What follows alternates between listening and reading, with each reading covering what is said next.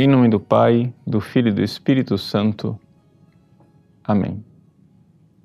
Meus queridos irmãos, nós iniciamos a leitura do capítulo 6 do Evangelho de São João, que inicia com a multiplicação dos pães. Tudo isso está dentro de um quadro geral em que São João vai nos brindar com uma das páginas mais belas do Evangelho, que é o discurso de Jesus a respeito do pão da vida.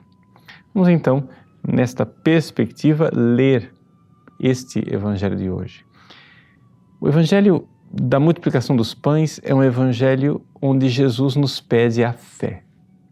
E isto se apresenta de forma muito clara desde o início. Jesus pergunta aos discípulos: onde vamos arranjar dinheiro para dar de comer a tanta gente aí? Onde é, como é que a gente vai fazer para arranjar comida para eles? A reação dos discípulos né, é de perplexidade.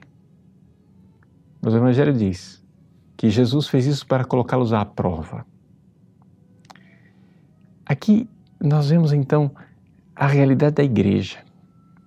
A igreja, ela é esta casa de Deus onde uma multidão vem em busca de alimento. Nós, padres, os bispos, somos aqueles apóstolos que precisam dar de comer a esse povo.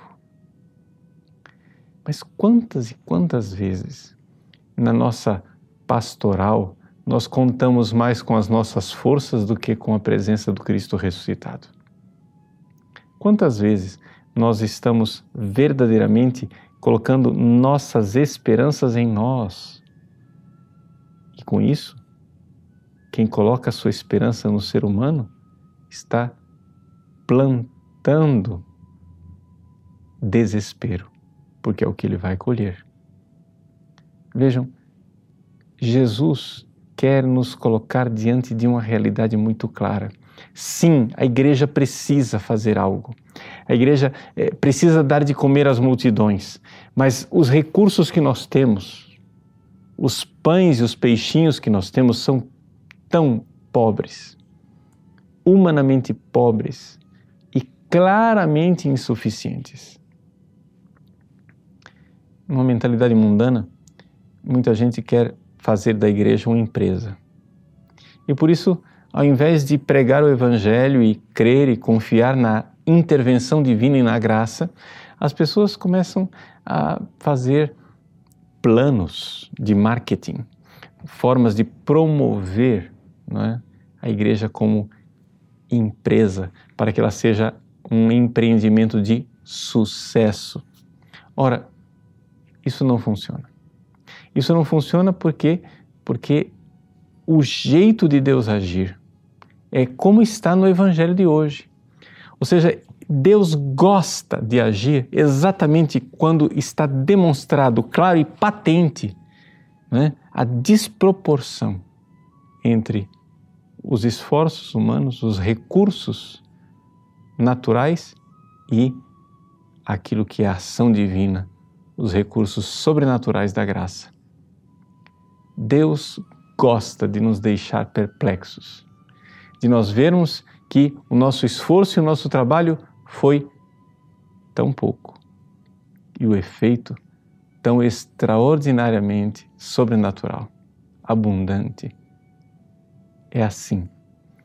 A multiplicação dos pães nos mostra a dinâmica através da qual cresce a Igreja de Cristo. Quando tudo humanamente está disposto para que haja crescimento, é aí que acontece o maior e o grande fracasso. Quando tudo humanamente parece falir, ali intervém a graça divina, intervém o Cristo com a sua ressurreição. Essa é a dinâmica da Páscoa. Esta é a verdade do Evangelho. Pela cruz para a ressurreição. Quando tudo parece um grande fracasso, aí acontece a grande vitória. É este o caminho do Cristo. Esta é a forma de ele agir em nossa vida. Por isso, não somente na pastoral, mas na sua vida espiritual também. Deixe que Deus haja. Faça generosamente o seu pouco.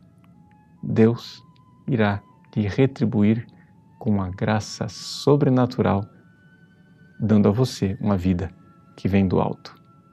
Deus abençoe. Em nome do Pai, do Filho e do Espírito Santo. Amém.